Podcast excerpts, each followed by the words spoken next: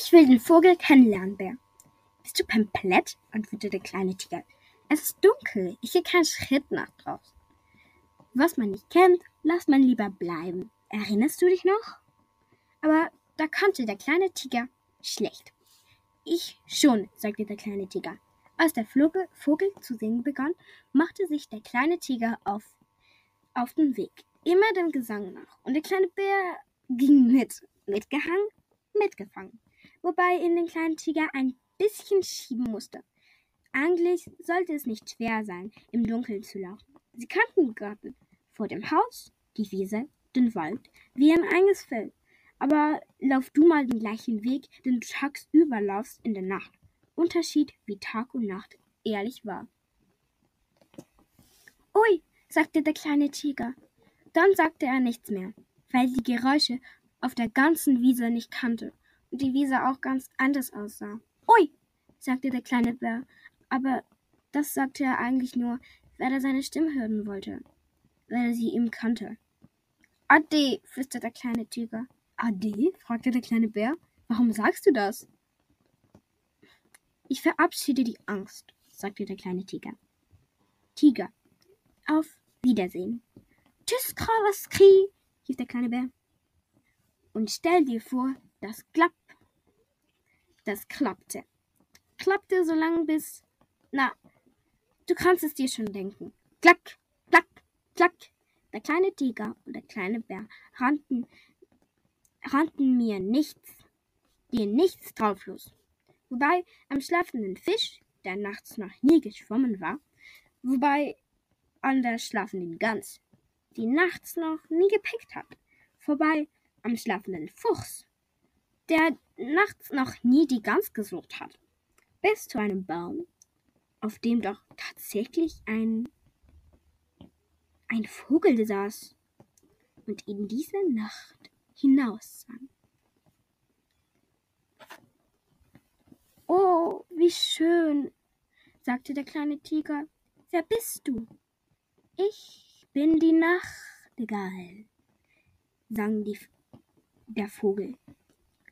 Warum singst du in der Nacht und nicht am Tag wie andere Vögel? fragte der kleine Tiger. Warum nicht? sang die Nachtigall. Ah, aha, ich hab verstanden, sagte der kleine Tiger und der kleine Bär. Man muss nicht für alles in der Welt eine Erklärung haben. Und dann sagte sie nichts mehr und lauschte den Gesang der Nachtigall.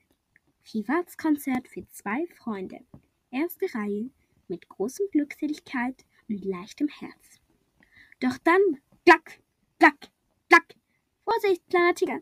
Vorsicht, kleiner Bär. Was macht ihr denn hier? fragte der, der müde Maulwurf, der mit seinem Stock unterwegs war und wie jede Nacht die Nachtigall lauschen wollte. Solltet ihr nicht schlafen wie die anderen Tiere?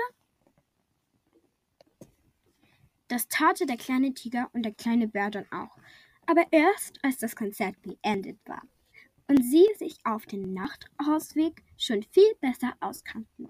Und während die Nachtigall überlegte, tagsüber zu singen, um mit ihrem Konzert mehr Zuhörer zu erreichen, träumte der kleine Tiger und der kleine Bär einen tollen Traum. Als sie sich am nächsten Morgen aufmachten, um Pilze zu finden, trafen sie den flinken Fisch, der wie immer zu dieser Zeit seine Schuppen polierte. Guten Morgen, kleiner Tiger.